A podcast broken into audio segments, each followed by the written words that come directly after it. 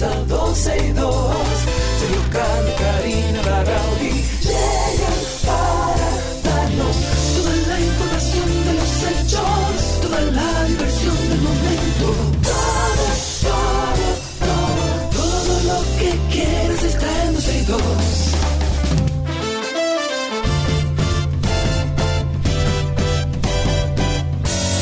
El reloj ya ha marcado las 12, ya comienza 12 y 2. Llegan para darnos toda la información de los hechos, toda la diversión del momento. Todo, todo, todo, todo, todo, todo, lo que quieras está en 12 y 2. Saludos, buenas tardes. Aquí estamos por Pechú. eh, por, porque sí, porque lo podemos hacer, porque sí, porque aunque viajemos también nos mantenemos conectados.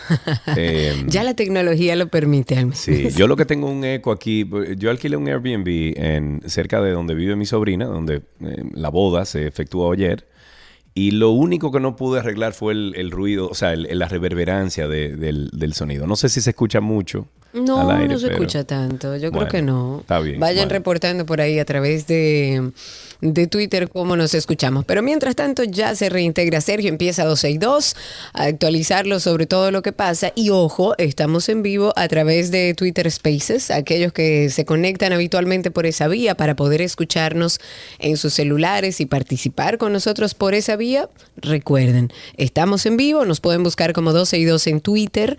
Por ahí cuando usted entre a nuestro perfil va a ver unos circulitos, clique encima y ya está con nosotros. Y si no, en el último post de 12 y 2, ahí está el enlace directo que puede ir y participar con nosotros por ahí. Yes, vámonos con algunas noticias de inmediato sobre el tema del transporte estudiantil. Eh, el tuyo, el mío, ¿cómo así? El tuyo, el mío. el tuyo. ok.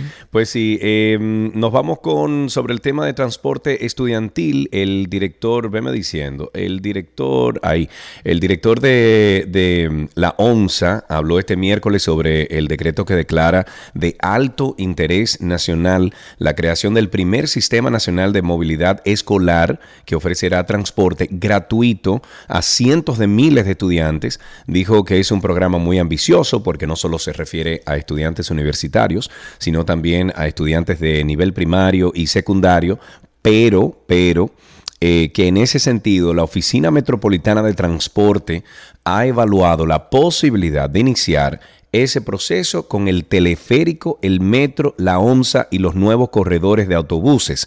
Esta es una iniciativa que aún gracias a Dios, la están parece que pensando porque se encuentra todavía en discusión, pero según el servidor público, sería la misma utilizada en el acuerdo donde se estableció transporte gratuito para los policías y militares y se sabe, por ejemplo, eh, pasaje policial, policial así como se llama, como ha sido denominado el acuerdo, permite a oficiales y alistados recibir el servicio de transporte gratis con solo presentar una credencial o carnet vigente de la institución.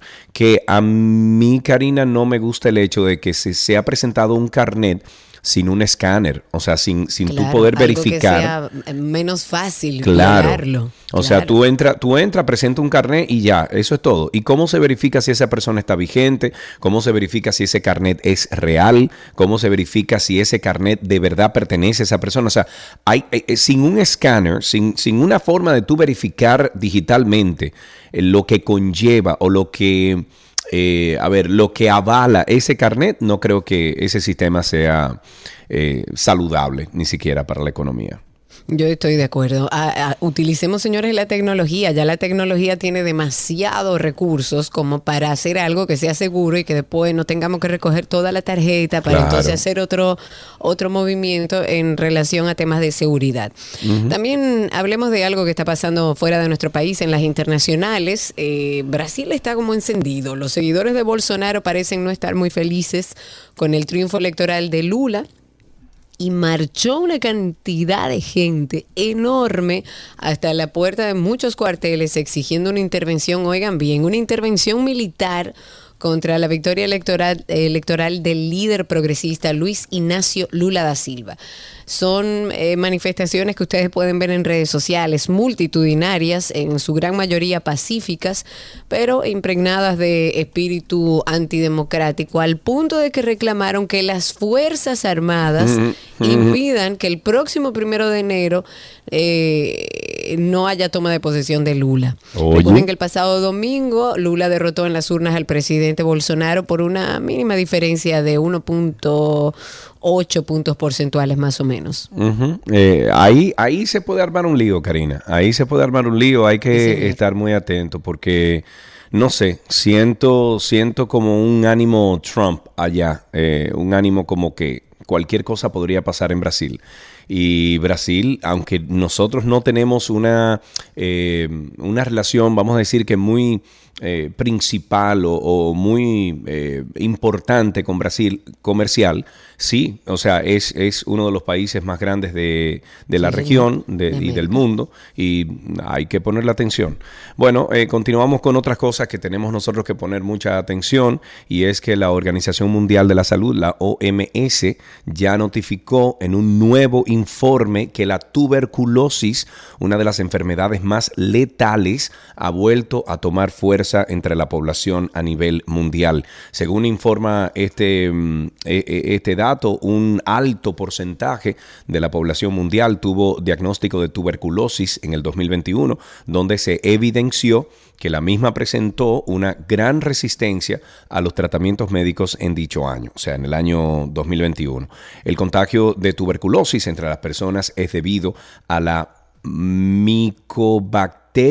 Tuberculosis, la cual se contagia vía aérea causando afecciones pulmonares y el resto del cuerpo. El dato refiere que al menos unos 10.6 millones de personas en el planeta fueron diagnosticadas con tuberculosis en el 2021, una cifra que representó un aumento de un 4.5% en torno a los casos que usualmente son detectados. Y tenemos que hablar de Nene Cabrera. Nene Cabrera, el ministro encargado de proyectos estratégicos y especiales de la presidencia, anunció en el día de ayer que el gobierno tiene proyectado para el año que viene construir unas 5.000 casas ecológicas. Hay que ver qué implica que pero espérate, espérate, espérate un momentico. ¿Y qué pasó con el tema de, las de, las eh, pinturas con Nene? No, nada. Nada. O sea, se, se, detectó la irregularidad de ventas del producto que no se había comprado, que el Estado no había comprado, se había aprobado por eh, este grupo de personas donde Nene es la cabeza y Nene sigue como si nada, campante, todo si bien. Nada. Ah, habrá que ver si está en un proceso de investigación aún, si nombraron alguna comisión para que investigue. Pero mientras tanto, esto no es una mala noticia. Siento que puede ser un proyecto bueno. Hablan de 5.000 casas ecológicas eh, no desarrollan mucho qué implica ser una casa ecológica o cuáles son los parámetros, pero esto lo van a hacer en las provincias fronterizas. La idea es llevar un poco de dignidad a los dominicanos que viven en condiciones de pobreza y de vulnerabilidad en esa zona específica del país, o sea, en la zona fronteriza. Y dijo que ya tienen preaprobado un financiamiento a través del Banco Centroamericano de Integración Económica para que ejecute este proyecto en la frontera y que el proyecto además se ejecutará para poder garantizar que los dominicanos que viven ahí tengan las oportunidades de crecimiento, de desarrollo y que no se vean en la necesidad de, de migrar a otras ciudades o de acercarse a la ciudad como hace la gran mayoría de gente. Ojalá y, y den más detalles alrededor de estas casas, por qué le llaman ecológicas, qué es lo que va a implicar, pero más allá de adecentar la vida de estas personas que viven en la zona fronteriza, eh, cuál es el proyecto que hay para esas oportunidades de crecimiento y de desarrollo que se habla desde el gobierno. Pero de entrada me parece una buena noticia. Ok, una misión arqueológica egipcio-dominicana de la Universidad de Santo Domingo ha descubierto un túnel de 1.305 metros de largo que data de la época greco-romana. Esto fue cerca del templo eh, Taposiris Magna, esto es al oeste de la ciudad mediterránea de Alejandría. Y en un comunicado, el Ministerio de Turismo y Antigüedades de Egipto explicó este jueves que el túnel excavado en la roca es de 2 metros de alto y se encuentra a 13 metros bajo tierra. La misión fue encabezada por la arqueóloga Kathleen Martínez. La hemos entrevistado varias veces durante muchos años aquí en 12 y 2 y en los medios locales. Ella halló cerca del templo las cabezas de dos estatuas hechas de alabastro. Una de ellas es una persona del periodo eh, tolemaico y la otra probablemente una representación de la esfinge.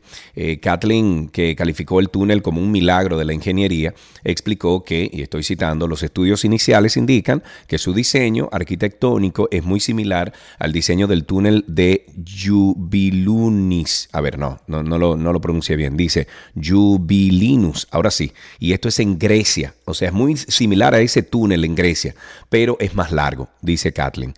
Bueno, sin duda este es un descubrimiento importante que resalta la labor arqueológica que se realiza y que de alguna forma nos muestra un poco de lo que hubo antes de nosotros. Felicidades a ese equipo y felicidades a Kathleen porque usted escucha de cómo Kathleen llegó a, Egipto, eh, a Egipto y usted dice, no, esa muchacha está loca. Y mírenla ahí, mírenla loca donde está ahí. Qué locura tan hermosa y qué bueno recibir noticias. Se sigue trabajando y como decías, cada cierto tiempo la entrevistamos porque ella sigue trabajando año tras año ella, y van haciendo otros descubrimientos. Ella lo que quiere es descubrir finalmente llegar a la tumba de, Cleopatra, que sería catalogado como el hallazgo más importante de este siglo.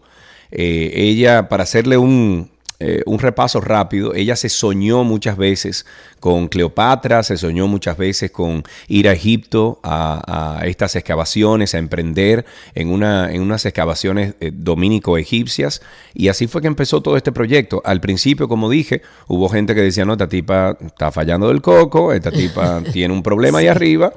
Eh, sin embargo, durante todos estos años, ya más, más de 10 años, ella ha demostrado que lo que ella se soñó en el sitio que se soñó, incluso recuerdo que en Egipto, Karina, ella quería excavar en un lugar donde ya habían excavado anteriormente y no habían encontrado absolutamente nada.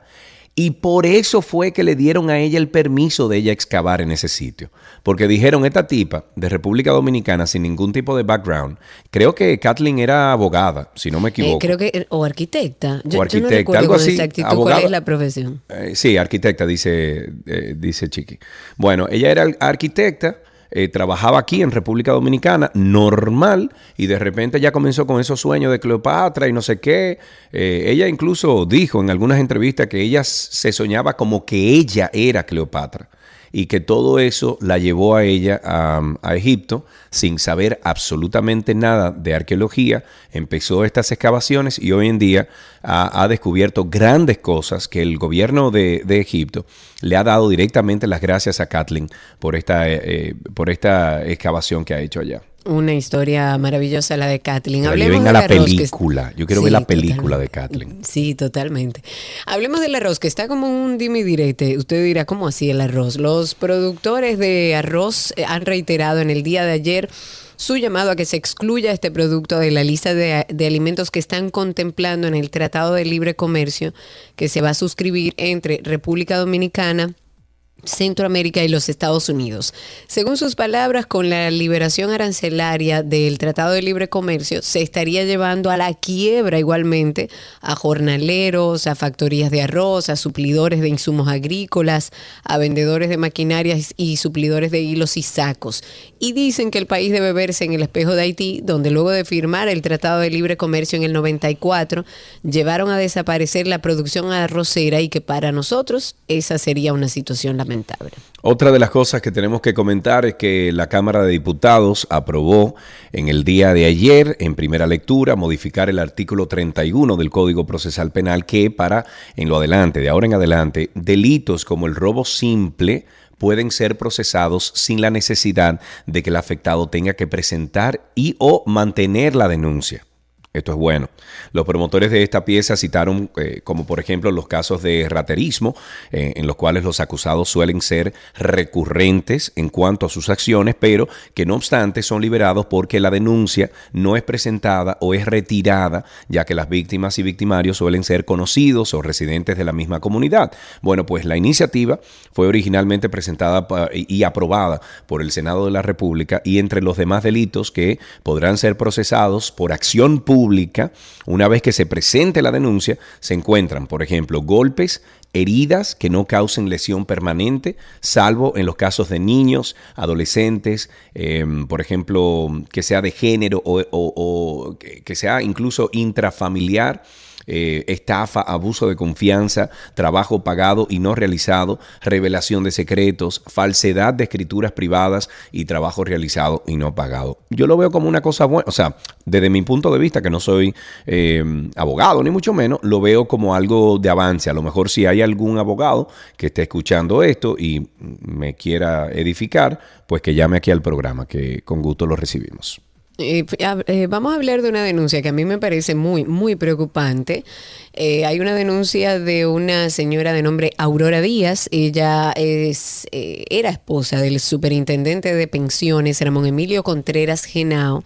Y a mí me ha llamado mucho la atención y creo que a, todo el que ha tenido acceso a las imágenes, porque está denunciando que este funcionario, o sea, el superintendente de pensiones, la sometió a una violencia física hasta el punto de desfigurarle el rostro y ella muestra las fotos. Ella rompió el silencio luego de cuatro años, según ella misma, eh, según ella misma, y mostró en una publicación en su cuenta de Instagram cómo le quedó el rostro luego de recibir una paliza de este funcionario. Dijo que es vergonzoso el abuso psicológico al que la tiene el superintendente de pensiones, una situación que la eh, de la que ya ella dice que está cansada. Dice, el abuso psicológico al que me tiene Ramón Emilio Contreras Genao es más vergonzoso. Ya basta. Estoy en mi país y llegué a mi casa, el hogar de mis hijos y el mío. No tengo miedo. Eso posteó en su cuenta de Instagram y en el video que colgó en redes sociales ella dice que este funcionario, el superintendente de pensiones, eh, Contreras eh, ella ha tenido miedo de regresar a su país. Y estas situaciones a mí me generan mucho malestar, entendiendo que, ¿cómo es posible? Que nos sintamos tan abandonados.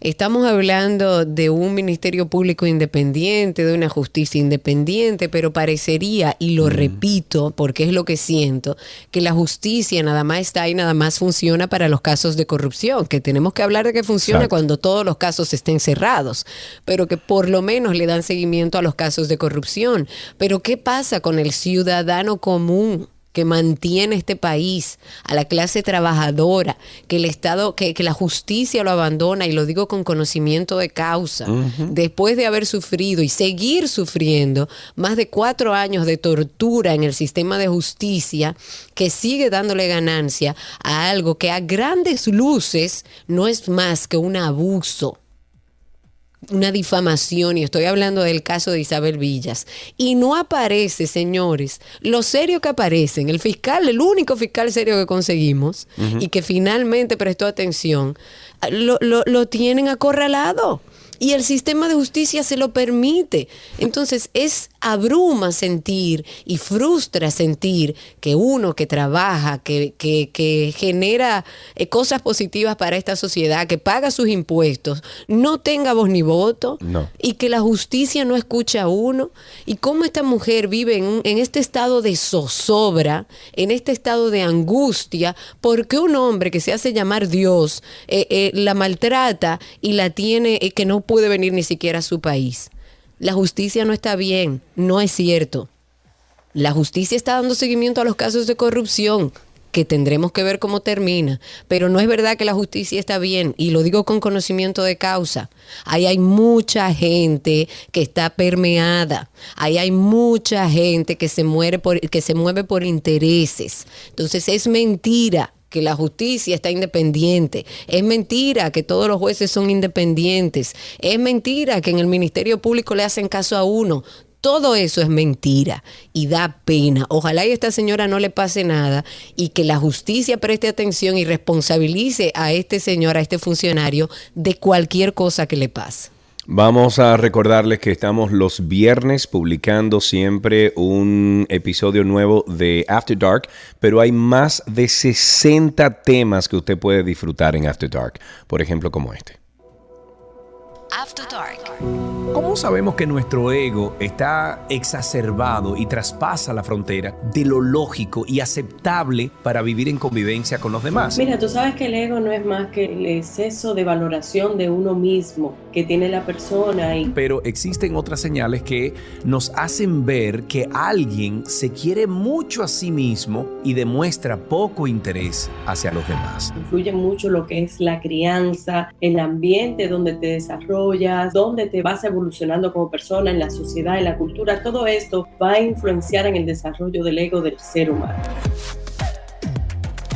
Karina y Sergio, After Dark. Karina y Sergio After Dark está en todas las plataformas de podcast. Nos pueden buscar como Karina Larrauri o Sergio Carlo. O usted puede también hacer eh, lo más fácil. Usted entra a Google perdón, y en Google usted pide ahí, eh, usted pone Karina, em, Karina y Sergio After Dark Podcast o pone Karina Larrauri Podcast o Sergio Carlo Podcast y de inmediato le sale la lista de todas las eh, plataformas donde estamos distribuidos. Así empezamos 12 y 2 en el día de hoy. Hoy es jueves, noviembre 3 del año 2022. Todo lo que quieres está en 12 y 2.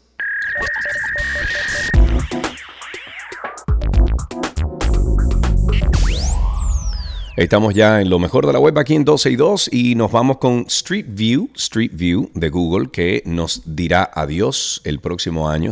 El próximo año. Em, dice que Google está preparando ya el cierre de esta aplicación independiente de Street View en marzo del próximo año. Ellos me llamaron y me dijeron, mira, para el cumpleaños tuyo vamos a celebrarlo. Y yo, bueno, está bien, ni modo, para el cumpleaños mío lo hacemos. Bueno, dado que este servicio que muestra las calles con imagen real está ya integrado en Google Maps. Se retira la aplicación independiente de Street View de las tiendas de aplicaciones de Google y Apple en las próximas semanas y dejará entonces de dar soporte a la aplicación en marzo del 2023. Según ha confirmado ya el portavoz de la marca, esto es un hecho. Esta aplicación permite a los usuarios lanzarse a la navegación con imágenes reales de las calles de su ciudad o de su próximo destino turístico y a los contribuyentes a aportar sus imágenes para ampliar el servicio. Es decir, esta aplicación independientemente servía a dos grupos de personas, los que querían explorar Street View en profundidad y los que querían contribuir con sus propias imágenes del 360. Sin embargo, estas dos funciones están también disponibles en Google Maps y es lo que ha llevado a Google a darle ya final al soporte para la aplicación independiente de Street View y esto pasará el 21 de marzo del año 2023. Y aquellos que se preguntaban, ¿y entonces qué va a pasar con mi cuenta? Que me la bloquearon, me la inhabilitaron. ¿Qué va a pasar con mis seguidores perdidos en medio de aquella tragedia en la que Twitter tuvo aparentemente algunos problemas? Sobre las cuentas bloqueadas, la única forma de resolverlo es reportando la situación ante el servicio de ayuda de Instagram, en donde ustedes van a poder verificar si la suspensión de la cuenta fue por problemas en los servidores o vienen de otras causas. Pero por otro lado, hablando de los seguidores perdidos que experimentaron algunos usuarios, Sergio perdió cerca de 5 mil, yo también cerca de 6 mil. Pero ya retornaron. Exacto, en mi caso retornaron. Muchas personas eh, han recibido sus seguidores nueva vez, pero también hay mucha gente que mm, esto le ocasionó que, que, perdieran muchos seguidores que aún no han recuperado. Lo que deben hacer si quieren recuperar el número de seguidores perdidos es escribirle también al soporte de Instagram explicando la situación. Eh, de por sí los ejecutivos y representantes de la marca confirmaron que el proceso de investigación aún no ha cerrado. Por lo que a lo mejor eh, la mejor idea es dejar que avancen un poco en las soluciones antes de hacer una solicitud, pero en general aquellos que perdieron seguidores y que aún no le han eh, rehabilitado esos seguidores o no le han rehabilitado la cuenta, estábamos hablando en el día de ayer con Orlando y él decía que es muy posible que sean cuentas que, que hayan utilizado servicios para conseguir seguidores de forma inadecuada o cuentas que por alguna razón también hayan presentado problemas. O sea que espera un par de días, la semana que viene, si todavía no tiene reintegrada su cuenta o sus usuarios o seguidores, entonces escribe a través del soporte, que sigue pareciéndome completamente deficiente. No hay forma de comunicarse con Instagram. Usted pierde una cuenta y es realmente difícil. Y va, va, para Dios, adiós y jamás, y olvídese de esa cuenta. Eh, bueno, ya tienen ahí dos herramientas y una herramienta más es 12y2.com. 12y2.com es una página web, es nuestra revista digital. 12y2.com, eh, donde usted puede todas estas cosas que nosotros compartimos al aire con ustedes día a día están en la página 12y2.com. Usted busca ahí cualquier tema que hemos tratado y lo encontrará. Además de eso, está también After Dark. After Dark. ¿Cómo sabemos que nuestro ego está exacerbado y traspasa la frontera de lo lógico y aceptable para vivir en convivencia con los demás? Mira, tú sabes que el ego no es más que el exceso de valoración de uno mismo que tiene la persona. Y... Pero existen otras señales que nos hacen ver que alguien se quiere mucho a sí mismo y demuestra poco interés hacia los demás. Influye mucho lo que es la crianza, el ambiente donde te desarrollas dónde te vas evolucionando como persona en la sociedad, en la cultura, todo esto va a influenciar en el desarrollo del ego del ser humano. Karina y Sergio, After Dark. Karina y Sergio After Dark, estamos en todas las plataformas de podcast. Nos buscan como Karina Larrauri o Sergio Carlo eh, Podcast y ahí aparece inmediatamente en Google. También pueden buscar Karina Larrauri eh, Podcast o Sergio Carlo Podcast y también aparece. Hasta aquí lo mejor de la web en 12 y 2.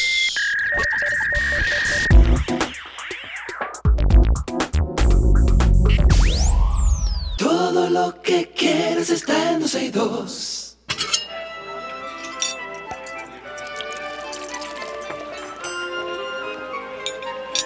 Ouh là là, mais oui, je mange comida de Gabriela parce que c'est bon ici, mais oui. Hola, oui. Hola. Hola. Y miren, déjenme decirle algo. Ese tono de voz va perfecto con la receta de sí, okay. A ver, ¿de qué pues vamos, vamos, a hablar? Vamos a hablar así, bajito. Vamos a hacer todo. Vamos a hablar. Pienso que soy Barry White. Barry White con la canción de que Hello Baby. Hello. Dale, Gabs. Está Gabriela pues, Reginato con nosotros. Vamos a compartir otra receta para desayuno. Hemos hecho delicias aquí. Y si ustedes tienen algún desayuno particular que en su casa es como el desayuno, compártalo a través de nuestras redes sociales o en nuestra página. Nos encuentra en todos lados como 12 y 2. Gaby, ¿qué desayunito tenemos hoy? Hoy vamos a hacer un croquet, monsieur. Monsieur. un croquet, monsieur. Sí, mira, tú sabes que este es un muy característico de París, o, vamos a decir así, de francés. Uno dice croquet monsieur y ya uno de una vez se va a, un, a un café parisino, estar en algún lugar, en, en, en, Francia, no sé. Bueno, te cuento que este, se dice que este sándwich, o delicioso sándwich, mejor dicho, porque yo, a mí me encanta, Apareció por primera vez en un café parisino por los años 1910 y ya se volvió todo una tradición dentro de los cafés y dentro de, vamos a decir así, la gastronomía francesa. Luego viene un segundo, que es el croquet madame, que consiste en tal cual el messier poniéndole un huevo arriba, un huevo frito. Se, le pone un huevo frito y esto se le llama el madame porque eh, recordaba a la época de cuando las mujeres utilizaban las, los sombreros grandes. Entonces, el huevo frito como que representaba ese sombrero grande de las características de las mujeres sobre este, este pan, este sándwich, que consiste en hacer un sándwich, bañarlo con una salsa bechamel, gratinarlo con queso suizo, se puede poner mental, un gruyere y queda delicioso. Ya saben que esta receta la van a encontrar en tanto en 12 y 2 como en gabriela.reginato y ahí la van a, van a ver y van a ver qué hermoso. Vamos a subir la, foto del, del Messier y ya saben que el Madame es simplemente colocándole un huevito eh, frito por arriba. Necesitamos, vamos a hablar de que vamos a hacer cuatro eh, porciones, cuatro servicios de este croquet Messier. Necesitamos ocho rebanadas de un pan de molde, pan de sándwich, ¿ok? O como en algunos sitios le conocen como pan de miga. También necesitamos 8 rebanadas de queso gruyère, 8 rebanadas de jamón cocido, ¿ya? media taza, digo, perdón, un cuarto de taza de mostaza, se utiliza la mostaza Dijon en grano. Cuando digo un cuarto de taza, puede ser simplemente una untadita por, por, cada, por cada pan, no tiene que ser tanta, porque hay personas que les es muy invasivo la, la mostaza. Yo amo la mostaza, pero cuando se pasa, ya es como que pesado. O sea, sí, es mucho. Exacto, es, como que es perfecta y de repente, no, too much. Pero la, mostaza que recomiendo utilizar es mostaza Dijon en granos. Si no, no importa, puede utilizar un poquito de mostaza amarilla. Nosotros aquí en Voilà Café utilizamos la mostaza Dijon trufada de la línea Voilà y, es, y le da un toque riquísimo, riquísimo de verdad. Pero así como te dije, si le pongo mucho, rechina. Ya Nicolás me lo dijo una vez y lo corregimos en el momento. Necesitamos unas cuatro cucharadas de mantequilla a temperatura ambiente y luego entonces vamos a necesitar por igual dos tazas de queso gruyère rallado o puede ser queso en mental, un queso suizo, para gratinar. Entonces esto lleva una salsa bechamel, como te decía, por arriba. Necesitamos dos cucharadas de mantequilla, dos cucharadas de harina de trigo, una taza de leche entera, media taza de queso gruyère rallado o el queso que usted vaya a utilizar, mental o suizo, un cuarto de taza de un queso, puede ser un pecorino, un grano padano, puede ser también un, un parmesano o un asiago, puede ser. Pero esto es para, para variarlo, para darle un saborcito diferente. Igualmente puede nada más trabajar con el queso gruyere o el queso mental o el queso suizo. Y necesitamos también un poquito de sal y pimienta al gusto y la amiga incondicional de nuestro querido Nicolás, la nuez moscada, la que debe de ir en esta salsa bechamel. Ok, entonces, ¿qué vamos a hacer? Vamos a, a tener nuestro horno precalentado porque vamos a gratinar después que armemos todo. Para la salsa, en una olla a fuego medio vamos a agregar la mantequilla junto con la harina. Vamos a cocinar la harina y a formar lo que nosotros llamamos el, el roux, que es como eh, va a espesar, es lo que espesa muchas salsas, pero la harina se tiene que cocinar un poco con la mantequilla. Entonces, luego que tenemos eh, la harina con, con, la mantequilla mezclada, que va a parecer como si fuera una masilla, agregamos la leche, ya, y le damos el toque de sal y pimienta, el toquecito de nuez moscada, vamos a mover para que se integre todo ya cuando el roux, la mantequilla con, la harina se desintegre en la leche, entonces nosotros agregamos el queso gruyère rallado y el, y el otro queso que haya elegido y dejamos que se haga esta salsa cremosa, deliciosa bechamel con el, con, con el queso. Si usted no le quiere poner queso, haga una bechamel normal, que sería el proceso de todo menos agregarle el queso. ¿ya? Y le damos un toquecito de, de nuez moscada más elevada y queda perfecta para hacer nuestro croquet.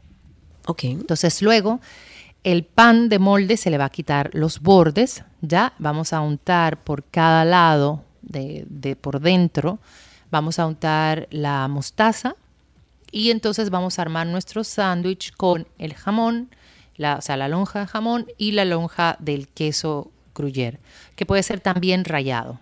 Entonces, por fuera le vamos a colocar mantequilla y esto lo vamos a llevar a una sartén de teflón a sellar para que la gasa quede completamente tostadita por ambos lados porque le vamos a poner luego la salsa bechamel por arriba. Entonces, teniendo ya nuestro sándwich eh, sellado por ambos lados, tostado, que quede durito por decir así, en, un, en un refractario o en una bandeja que vaya a horno, se le agrega la salsa bechamel por arriba y le vamos a agregar más queso gruyere, mental o suizo rallado. Y esto va a gratinar al horno. Inmediatamente el queso comienza a burbujear y comienza a, tostarse porque tiene que, la palabra no es quemarse un poco, pero sí que se vea doradito. Entonces retiramos el croquet del, del horno nosotros, por ejemplo, aquí en, en Café utilizamos la salamandra, que es mucho más rápido y, y lo tuesta más rápido, pero entonces eh, el queso queda así como burbujeante y, doradito. Ya para servir se sirve entero, no se corta. Y en el caso de que usted le, lo vaya a hacer madame, hace un huevo frito, ya eh, preferiblemente no como a, nos, como a mí particularmente me gusta, que son los famosos chipeados, huevos fritos chipeados. ¿Tú sabes lo que es eso? No. Wow, eso es, imagínate, en el aceite y muy, muy, muy, muy caliente, entonces tú agregas el huevo y comienza y comienza a chipear aceite por todos lados. Por decir chispear, ¿verdad? Pero en casa así tienen que ser, que quedan crujientes. Pero un croqué madame no va con un huevo chipeado, buen dominicano. Va con un huevito bien decente, que todos los bordes sean prolijos, que inclusive la, la, yema tiene que quedar eh, cruda, por decir así, porque al momento de tú cortar el, el croquet madame, la yema tiene que, eh, bueno, el buen sentido de la palabra, derramarse y, ser parte de todo este eh, jugo y queso y crema y leche y bueno, y todo lo demás. Entonces esto yo simplemente lo recomiendo que puedan acompañarlo con una mimosa, con una, copa de champán en la mañana. esto déjenlo para los fines de semana. Y después usted vuelve y se acuesta. Exactamente. O un buen café con leche, un chocolate caliente, por ejemplo.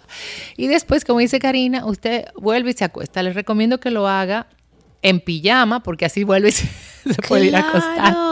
Un sábado y usted desayuna, se bebe su copita de espumante y vuelve y se acuesta. Exacto. Y este, mm, como dato, por decir así, no curioso, pero como una nota al pie, usted puede preparar su croquet messier, lo puede hornear, que quede bien selladito, eso sí.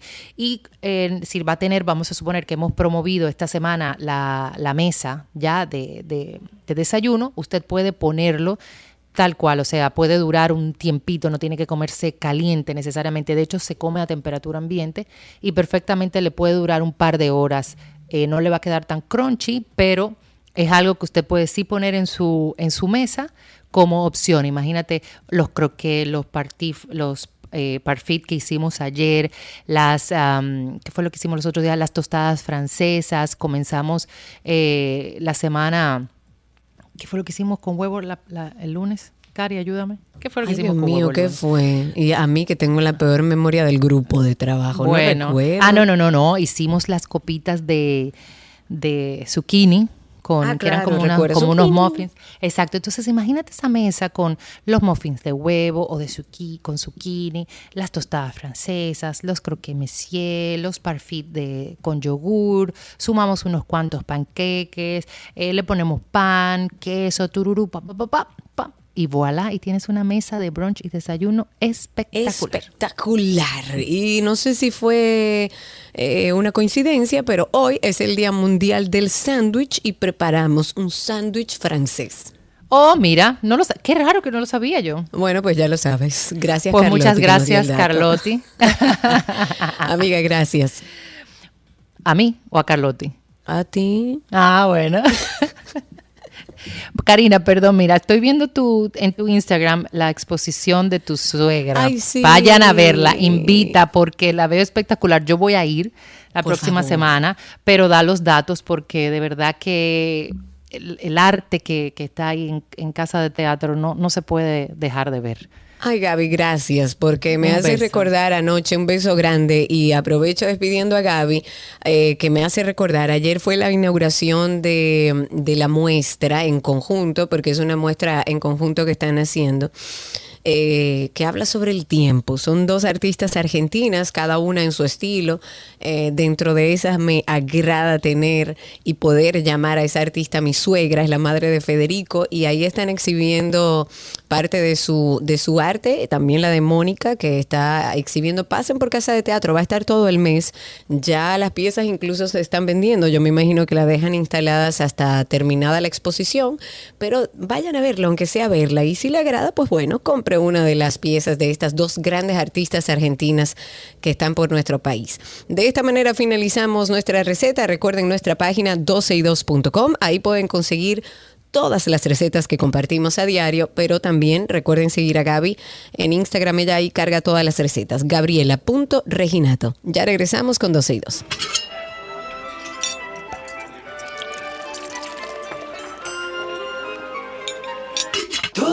Lo que quieres está en 12 y 2.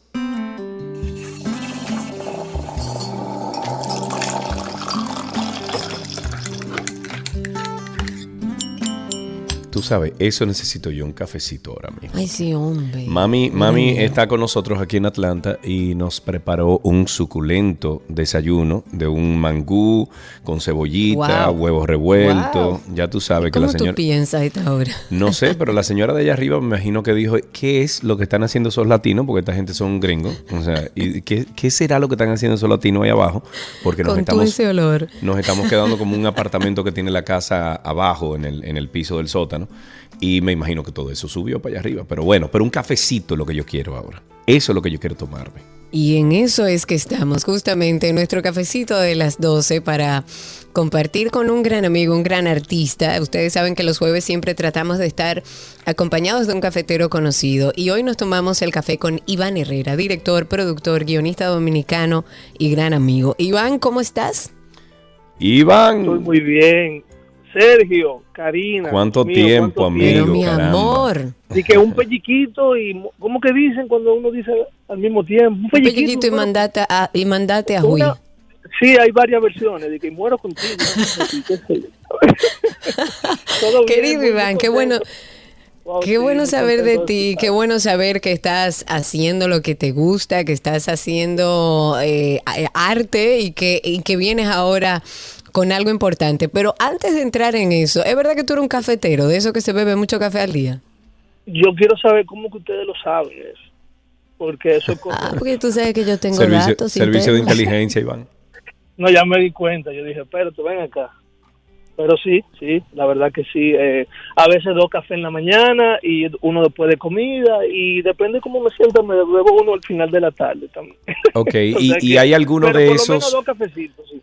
Ok, ¿y hay algunos de esos cafés o esos instantes donde tú te sientas para tomar café que es especial? O sea, porque hemos notado que mucha gente tiene uno por lo menos especial al día, que es como el que reorganiza el día Sí. o lo empieza o lo termina. Sí, definitivamente. Yo depende, o sea, tú sabes que nosotros tenemos, vamos a decir que un, una agenda muy eh, poco estructurada, que hoy puedo estar aquí, mañana puedo estar en otro lugar, Exacto, después es amanezco trabajando, pero el que más me gusta es tomármelo eh, en, en el patio de la casa eh, a media mañana o bien temprano, después que la niña se va al colegio, la pequeña. O sea, 8 de la mañana abajo de abajo de un framboyán y, y Tú sí sabes con- vivir, Iván. y ¿eh? en compañía. Tú sí sabes Sí, y vivir. en una en una aragana, ¿qué le dicen? A esos Ajá. sillones de madera. Ay, sí, eso es muy chile. Muchísimos pajaritos cantando. eh, los, entonces los caballos eh, los tenemos justo al lado. Allá en el residencial tú sabes que hay un establo. Y, sí. y, y entonces esos caballos van corriendo en la mañana, que lo van eh, recuperando. para No, pero tú lo que no estás dando es envidia, Iván. Exacto, espérate, él vino a echar- tampoco él vino a echar podemos cosas aquí. Claro. Esto es como un echabainismo. E imagínate cómo no disfruté el café así. Te voy a decir más sincero. Hasta el olor a. Invítame, Iván, a cabarete, mi vida. Está bien, está Mm, bien. naturaleza, pero es el que más me gusta en la mañana. En buena compañía. Claro, siempre ese es. Ve acá, Iván, tú, tú que eres un tigre filosófico, em, si, si tú tuvieras la oportunidad de tú sentarte con uno de los grandes personajes de la historia, vivo, muerto, que haya dejado una, una, una huella indeleble en, en la historia del planeta, ¿con quién tú te sentaras? Yo no sé si necesariamente que haya dejado, seguro que dejó claro que sí su marca y, y por eso persiste, pero yo realmente me tomaría un cafecito con mucho placer con Ana Caona. Mira, Wow. qué bien. ¿Qué, ¿Y qué cómo tipo de qué- le preguntarías pero- a Ana Caona? Pero Ajá. oye, ¿cómo? después de que nos fuimos en gira para unos ríos Ajá. de por allá y una cosa y vaina, después llegamos al Yucayeque, así, pa, siéntate ahí, que guap, me cuela un cafecito y nos sentamos ahí a observar y a escucharla. Y si quiere cantar y nareíto, mejor. Pero ahí yo sería Ay, yo te amo, Iván. Tú eres una cosa increíble. Él tiene una capacidad y una creatividad que yo no te puedo explicar. No, que pero si lo verdad, dejamos, ¿Te imaginas eso? Eso, yo quisiera estar en esa conversación y a mí hay que pre- Exacto. prepararme una jarra de café. Claro. yo creo que no deberíamos hay que observarlo, escucharlo en, en- en su baraguaco, en lo que sea. Y, y estar tranquilo beberse el café. Una cosa sí exigiría. Sí. ¿El qué? Que hace un expreso, digo, una, a mí me gusta que Tiene- Iván, eh, Iván, Dime, no sé si fue que te moviste, no sé si fue qué fue lo que pasó, pero te estamos perdiendo. La señal está fallando. A lo mejor si puedes Anda. volver donde estabas. Volví. Ahora sí. Entonces, ¿cómo es el, are- ¿Cuál es el requisito? el requisito? sí. No, que, que nos tenemos que beber, beber el mismo café. No puede ser de que no, que yo me voy a beber un, un expreso y yo con un largo. Porque a, mí no, me No. gusta que se me acabe, y que, que se le acabe el café al otro primero que a mí. O sea, espérate, espérate, Oye, ¿quién se- ¿sabes espérate, qué? espérate, Iván, Iván. Café. Quien se siente, quien se siente a tomar café contigo tiene que tomarse la misma cantidad que tú del café. Claro, yo desde que me pongo nervioso. Taza a ver por dónde va. De que, ¿Cómo va tu café? Bueno, Claro, conmigo tú no tienes ¿cómo ese problema. No, que tiene que ser chilling, todo el mundo chilling ahí. No dije, pues me bebí un expreso y yo dije, mira, me quedé con mi café solo. No. Iván, hablemos de Bantú Mamá. Cuéntame de este proyecto. eh, ¿Cómo nace esta historia de Bantú Mamá? Hace como 10 o 12 años. Sí, no. Ok, ahora sí. Tuvimos una, tu- tuvimos una Iván, te estamos perdiendo de nuevo. Mira Iván, a ver si. caminar. Sí, por favor. Mira a ver no, si tú no. te acercas a algún sitio, una ventana o algo y empieza el cuento de nuevo porque te perdimos. ¿Y ahí qué tal? Ay, sí. Más o menos. ¿De dónde nace? Exacto, más o Yo- menos. Vamos a ver cuánto dura. Eh, ¿Cómo nace mismo- Mamá? Yo estoy en el mismo lugar. ¿Me escuchan ahí? Sí. Sí, perfectamente. Ok. Bueno, que, eh, quería recordar que hace como 10 o 12 años, eh, Karina, Sergio y yo tuvimos una pequeña conversación sobre cine dominicano. Realmente no recuerdo qué dije, pero sí recuerdo que Sergio me dijo, pero a tu película. Entonces, Claro. ¿ustedes se acuerdan de eso? Yo creo que sí. Yo no creo, yo creo, no recuerdo muy bien la conversación, pero sí recuerdo que nos juntamos. Sí, entonces, eh, esa misma fuerza de querer hacer tu propio proyecto con libertad, eh, con gente que tú quieres, con gente que no, que no van a cuestionar lo que haces, que te apoyan. Eh, esta película la hice muy de cerca con Clarice, eh, cosa, la escribimos juntos, la idealizamos juntos, eh, eh, hicimos la producción en conjunto, ella la es una película muy íntima y de muchos amigos, pero sobre todo la gana de, de tener libertad para hacer las cosas. Creativa, claro. Sí, liber- No, lo estamos perdiendo, Iván. Iván. A ver. Es que él vive en un A campo de cabaret, si imagínate podemos- tú. Sí, es que él está entre los caballos, las cosas, y uno sí, aquí sí. trabajando. Exacto. Bueno, vamos a ver si podemos recuperarlo para, para ver si nos cuenta un poco de qué va la historia, cuándo vamos a tener la posibilidad de ver Bantú, mamá. Vamos a ver, Iván, ¿estás ahí? Eh, Yo, yo estoy aquí, ustedes. Ok, Sí, te escuchamos, eh, entrecortado te escuchamos, pero bien. Cuéntanos un poquito de qué va Bantú Pena Mamá. Sí. Sí. Bueno, nosotros lo que lo que quisimos hacer con la película de, de reconocimiento a nuestros ancestros y un poco de esa conexión África, el Caribe, Europa y ponerlo en una película eh, de nosotros, sin, o sea que diga- digamos las cosas como la, la queríamos contar. Y básicamente es un personaje eh, afropeano que llega al Caribe, llega por una situación conflictiva a las manos de las autoridades, donde logra escapar y encuentra refugio en Capotillo. Entonces, en Capotillo ella es tomada eh, por tres menores, quienes se convierten en, en sus protectores y ella se convierte en su figura materna. Y esa es la dinámica que se da ahí. Y obviamente eso nos da espacio poder eh, contar algunas cosas eh, que tienen mucho que ver con esa conexión África-Caribe. Qué bueno, qué bueno. Me ¿Dónde, encanta, dónde. ¿Dónde el simple mortal puede ver esta película? Mira, nosotros estamos en Fine Arts, ya hoy empieza su cuarta semana, eh, todos los días a las 9 de la noche, en Caribbean Cinemas, Fine Art, Novo Centro. Ya esta es su cuarta semana, que nos parece muy interesante, que todavía está en cartelera una película, llamemos, una película pequeña, ¿no? Y Sí, de corte independiente, de autor.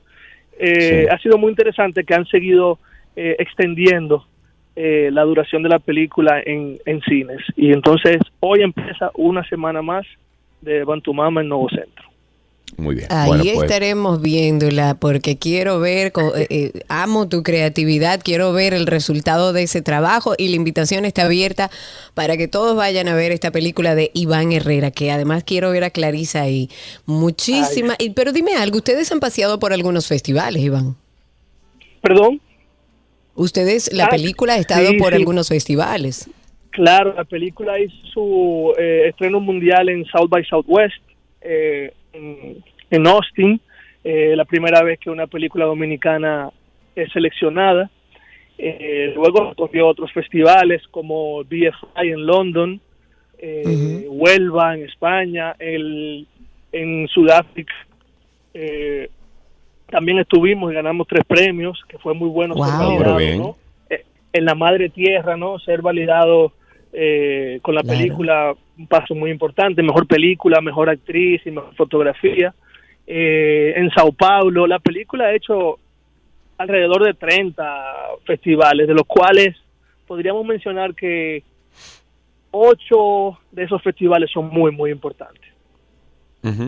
Genial, la Y- verdad que eh, estoy se ansiosa estrena- por verla ya. Se estrena en Netflix el 17 de noviembre para Estados No, Unidos, true. UK, Estados Unidos, UK, Nueva Zelanda, eh, Australia, eh, sí, de la mano de, de Array Releasing, que es la casa distribuidora de Ava DuVernay.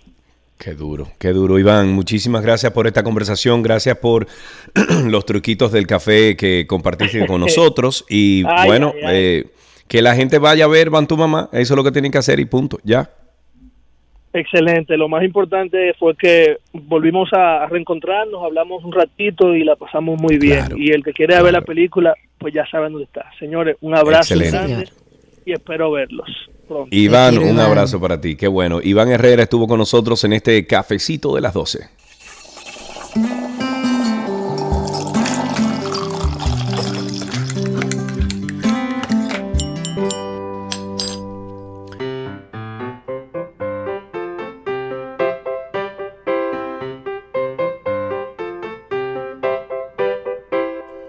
Estamos en qué aprendiste en el día de hoy y ya tengo en la línea Karina Larrauri, tengo en la línea a Analía. Analía, qué lindo, me Qué lindo, qué lindo, qué lindo. Analía, ¿cómo estás? Hola.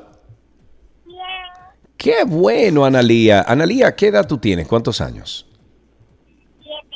Siete años. Mira, Analía, le vamos a pedir a tu mamá, a tu papá, con quien tú estés ahí en el carro, que te acerque el teléfono al- al- a la boca porque eh, no te podemos escuchar bien. Analía, ¿qué hiciste esta mañana en el colegio? Cuéntanos. Ahora, Ahora sí. Analía, ¿estás ahí?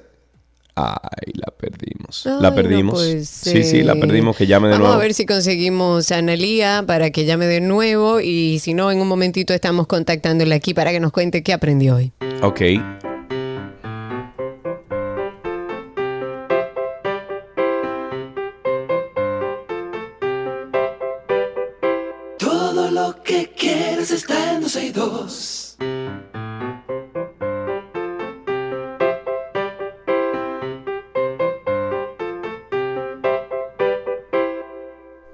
Ok, estamos de vuelta para ver si tenemos a Analía de nuevo con nosotros. Creo que sí. Analía, ¿estás ahí? No, no la tengo. ¿Dónde la tengo, Analía? ¿Tú no la pasaste, Chiqui? Eh, pues se cerró entonces porque yo la tenía aquí, Analía, y se volvió a cerrar. Vamos a ver entonces si más Ahí, adelante ahí, conseguimos ya, ya, a Analía. ya, Mientras tanto, Ya, ya, ya, ya, ya la tengo, ya la tengo. Analía, ¿estás ahí? Hola. Hola. Hola, ¿Cómo estás, Analía? Qué bueno tenerte. Perdona que se cayó la llamada. Analía, ¿qué hiciste esta mañana en el colegio? Cuéntame. ah, pues yo hice tarea mucha, y pues Ah. eh, merendé, fue al recreo, hice una tarea y ya me fui. Ok, y ya te fuiste. ya ok, resumió el día, en, un- en dos Ya. segundos resumió su día. Práctica, Analía es práctica. Eh, Analía, ¿cuál es la materia que más te gusta? Matemáticas, Matemáticas. ¿Y la operación matemática que más te gusta, cuál es? ¿La suma, la resta, la división, la multiplicación? de todas, Todas, ok. Te- ¿Sabes cuáles son, eh, cuál es la fórmula del pi? No ha llegado ahí todavía tú.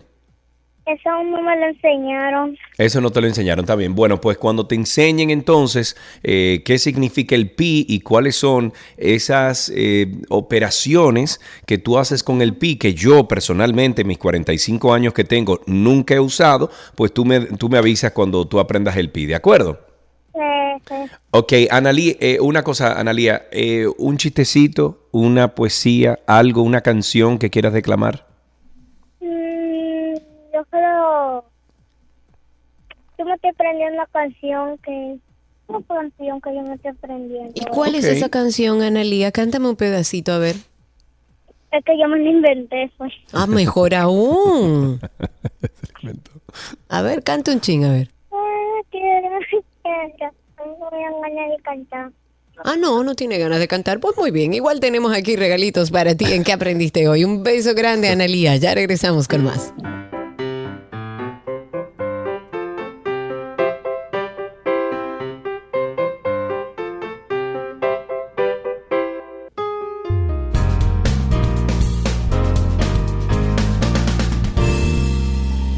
Estamos en una conversación interesante. eh, tenemos en la línea al ministro de la Juventud, Rafael Félix. Eh, bueno, hay, hay una expresión por ahí que se suele escuchar con más frecuencia de la que deberíamos, y es que la juventud está perdida. Sin embargo, conscientes de que puede haber algo de verdad en estas palabras, es mejor no generalizar. Sin embargo, en República Dominicana la mayoría de estudiantes que ocupan las matrículas universitarias son jóvenes, las empresas están repletas de millennials y centennials, lo que nos da a entender entonces que afortunadamente hay una elevada cantidad de jóvenes que sí tienen la facultad de cargar Claro. sobre sus hombros la responsabilidad de hacer un mejor país. Para hablar sobre la juventud vamos a decir que poderosa y ejemplar. Vamos a recibir aquí a Rafael Félix, es, es el ministro de la Juventud, está vía teléfono con nosotros. Rafael, muchísimas gracias por estar con nosotros. Hola, hola Sergio, muy buenas tardes. Eh, gracias por la invitación también a Karina que está presente acá. Y una quejita, y es que me hubiese gustado que me hubiesen llamado hace unos minutos en el segmento de cafecito, porque como no me he, to- no me he desayunado todavía, ese cafecito Nos no, pero hubiésemos ese tomado un café está cafecito. pendiente, Claro. ministro. Ese café está pendiente. Claro. Ministro, miren, nosotros... de 7 de la mañana a 10, otra de 10 a 12, y esos muchachos ya tú sabes que explotan a uno, pero feliz de Claro. Y yo feliz de poder conversar con, con usted porque eh, mucho se habla de una juventud que no tiene futuro, mucho se habla de una juventud que está perdida en, en- la música urbana, en las drogas, en, se habla siempre desde un punto de vista negativo. Sin embargo, yo tengo la certeza de que aquí hay muchísimos jóvenes valiosos que lo que necesitan son oportunidades y quizás pudiéramos empezar hablando de qué pro- eh, programa se está llevando a cabo a través del ministerio para motivar a los jóvenes a la excelencia, a, indicarle o a enseñarle y mostrarle que sí se puede, no importa de dónde vengas. Claro, bueno, mira, desde el Ministerio de la Juventud nosotros eh, tenemos ahora, actualmente cumplimos nueve meses de ejercicio en esta gestión. Estamos llevando a cabo diferentes programas eh, para poder hacer uso de ese, de ese desarrollo positivo, como le llamamos junto con la USAID, de la juventud dominicana. En ese caso te puedo mencionar, por ejemplo, diferentes programas, en el caso, por ejemplo, de la Feria de Emprendimiento y Juventud, que ju- justamente surge como un producto de laboratorio de emprendimiento y que se está desarrollando en cada uno de los territorios de República Dominicana.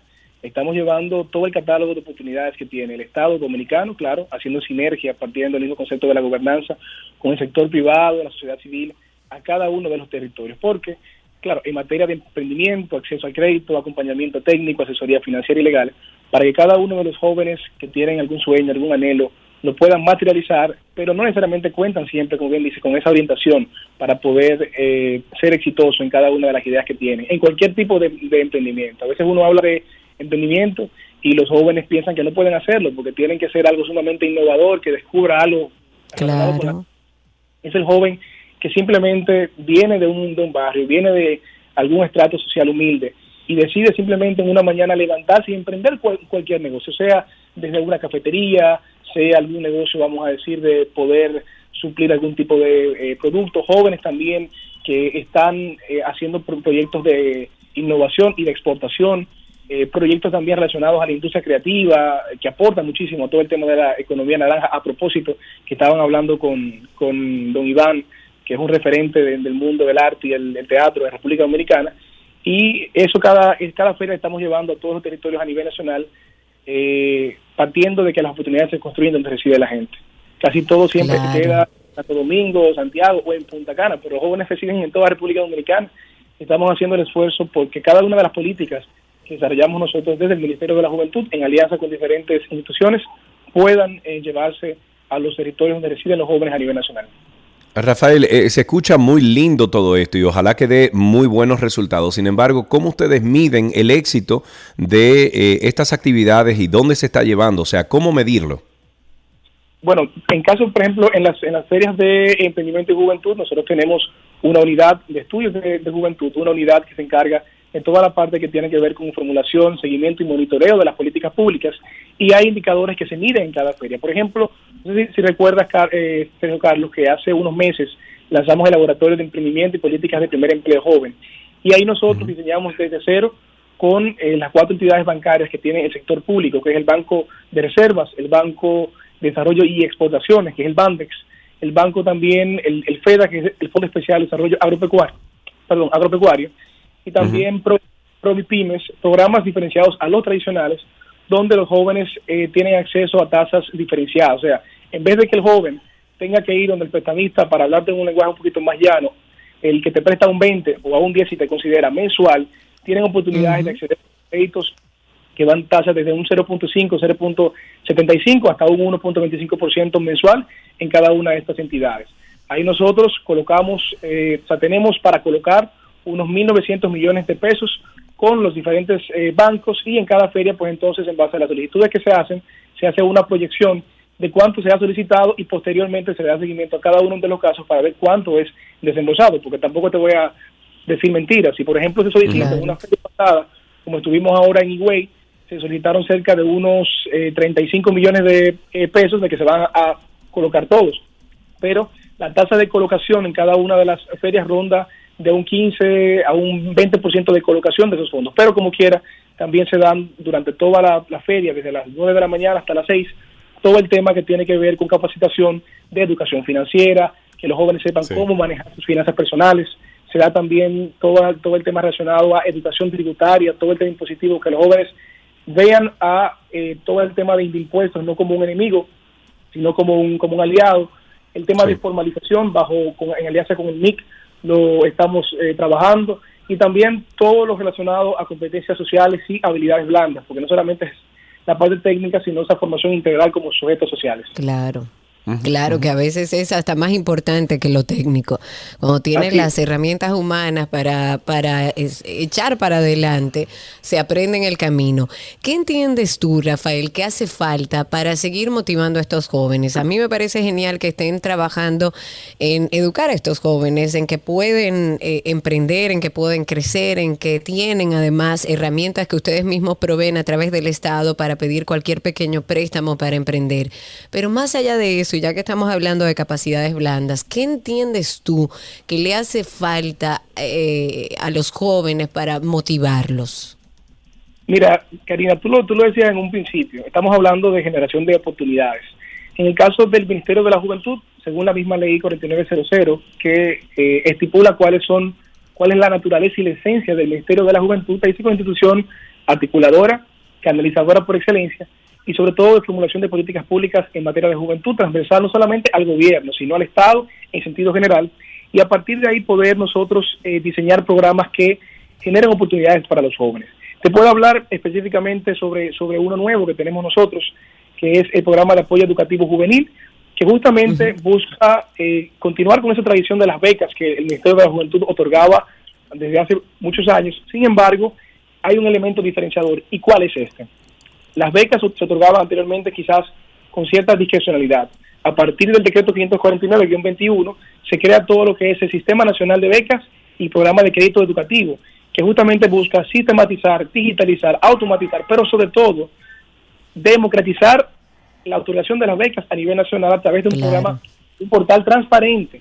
Pero ¿qué pasa? En el caso de nosotros le dimos una versión 2.0, porque justamente va enfocado, número uno, a jóvenes en condiciones de vulnerabilidad, sea, jóvenes que vengan de estratos sociales eh, desfavorecidos por el sistema, o vamos a llamarle humildes, estamos enfocados también en jóvenes con capacidades diferenciadas, o sea, con algún tipo de discapacidad, como le llaman, visual, auditiva, física, eh, jóvenes incluso artistas y jóvenes deportistas, que eh, por lo generalmente cuando tú tienes, recibes las, las solicitudes, el evaluador lo que te ve simplemente es un expediente con tres cosas, que es una foto con un nombre, una carrera y un promedio, pero no ve cuál es la realidad social detrás de ese joven, si viene de un hogar eh, disfuncional, si viene de un hogar que incluso fue producto de un de un, de un feminicidio, si viene, eh, o sea, el hecho, como dice un maestro de la UAS colega, de que un joven haya decidido salir de esa de ese del barrio todas las mañanas a tener la voluntad de estudiar en la educación superior, ya con eso vale la pena. Y estamos enfatizando el grado técnico superior para que los jóvenes puedan estudiar carreras que vayan relacionadas a una oferta formativa que tenga una coherencia con el sector productivo nacional y quiere decir que tengan mayor empleabilidad. Se está informando en competencias modernas. Y así te puedo seguir diciendo que este programa que estamos desarrollando. Ok, eh, bueno, eh, eh, Rafael, yo creo que todo lo que has dicho hasta ahora eh, como te dije ahorita, suena hermoso. Yo espero que estos programas y todos aquí entendemos que, deberían de, ser medidos siempre para ver cuáles son de éxito, cuáles hay que modificar, cuáles hay que eliminar eh, y que de verdad esta ayuda siempre ah, llegue a los jóvenes dominicanos. Rafael, muchísimas gracias. Un abrazo para ti y gracias por tu tiempo. Bueno, de mi parte agradecido de la, de la invitación, a Karina también. Y recuerda, como te comenté aquella vez, que te vengo siguiendo desde cuál es tu versión hace muchos años. Hace muchos años. Muy bien, muchísimas gracias. Y conmigo pueden contar con un admirador de su trabajo profesional. Gracias. Rafael Félix, ministro de Juventud, de la Juventud, estuvo con nosotros hablando de los diferentes eh, programas que tienen ahora mismo eh, en, en, en, pos y del la joven dominicano. no está perdida, además, no está perdida. Lo que está falta de oportunidades, de que trabajemos en proyectos reales, que trabajen desde el fondo y que podamos ver, aunque sea a mediano plazo, los resultados de ese trabajo. Ya regresamos, quédense con nosotros.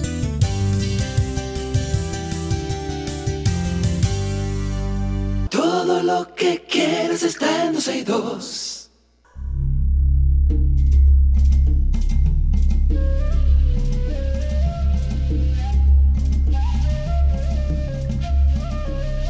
Verde, que te quiero verde, así es que tenemos que estar todos. Y por tratarse de un recurso cristalino, la huella hídrica o impacto ambiental que deja el hombre, el humano, con el derroche de agua en la elaboración de productos y uso cotidiano, esto representa un, vamos a llamarle crimen a la humanidad o de la humanidad, que pocos perciben. Estudiosos incluso, Karina, alertan que la próxima guerra mundial será por el agua. Eso se viene diciendo hace años. Eso es seguro. Ya que esta sustancia, esta agua, ¿verdad? Esta, esta sustancia líquida, sin olor, sin color ni sabor, es uno de los servicios ecosistémicos más preciados. Muy Indispensable. sí, sí, sí. Y muy pocos microorganismos, como ciertas bacterias o arqueas, eh, sobreviven sin ella mientras que para el ser humano sería imposible. Nosotros morimos eh, al, creo que es al quinto o sexto día sin agua es que necesitamos del agua, es un bien indispensable para el ser humano, lo que pasa es que entendemos que es un recurso infinito que hay Barça. y la usamos, Que, hay, que, hay, de sobra, que va a dar para todo el mundo. Pero para, para, hablar de este tema recibimos a Hugo Alberto Contreras en nuestra cabina física, director de América Latina y el Caribe de la Alianza Latinoamericana de Fondos de Agua. Hugo, bienvenido, gracias por estar entre nosotros. Karina, Sergio y a toda su audiencia, muchas gracias, muchas gracias por tenerme con ustedes. Un placer. Vamos a empezar como explicándole a la gente qué es la huella hídrica. No, no, no, no, no. No, vamos a empezar, Hugo, pegándote un poquito más al micrófono, por favor, amigo, para que te puedas escuchar mejor. Ahora sí, ¿qué es la huella hídrica, Hugo? Ya lo mencionaba Sergio, la huella hídrica puesta de una manera muy simple es la cantidad de agua que necesitamos para producir un bien o un servicio. Llevémoslo a un ejemplo muy básico. ¿Cuánta, ¿Cuál es la huella hídrica de una persona? El agua que utilizamos para bañarnos, para hacer el té, el café o el desayuno que narraban hace unos momentos, ese croc monsieur que, que ah, mencionaron. Eh, pero también es el, el eh, la cantidad de agua que se necesita para construir los muebles que tenemos en la casa o el agua que necesitamos para el auto que tenemos en la casa o que utilizamos. Es decir, toda esa agua y una muy importante es la, el agua que necesitamos para desalojar o para limpiar los desechos que generamos todos los días. Sí, ok, ok. ¿Y, ¿Y, eso hay una medición actual, Hugo? O sea, ¿se puede decir que el ser humano tiene un promedio de? Mira, hay diferentes eh, promedios dependiendo de las culturas y dependiendo de los países eh, y no te podría decir un número eh, único para la República Dominicana, por ejemplo, pero lo que sí te puedo decir o lo que sí les puedo comentar es que en muchos lugares estamos llegando a un límite en términos de la cantidad de agua que utilizamos contra el agua disponible.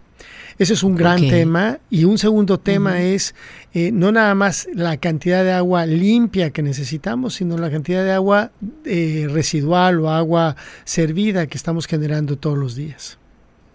¿Y cómo afecta el desperdicio de agua eh, nuestro planeta y nuestra, y nuestra vida en general? Parecería una pregunta tonta con respuesta lógica, pero es bueno recordárselo a la gente. Bueno, todos eh, lo dijeron en la introducción de, de esta entrevista, eh, todos actuamos bajo la idea que el agua es infinita, que no se va a acabar, que es un recurso uh -huh. Pero realmente sí. si llevamos el agua al extremo, si imaginen que tenemos un pozo y a ese pozo le sacamos más agua de la que naturalmente se recarga con la lluvia, algún día se nos va a acabar. Eh, sí. Y entonces es, el riesgo es que cada día nos cuesta más trabajo tener agua en nuestras casas, cada día el agua que tenemos eh, cuesta más trabajo limpiarla y uh -huh. esa agua que desechamos está afectando negativamente los ecosistemas eh, que además son vitales para, para nuestra vida.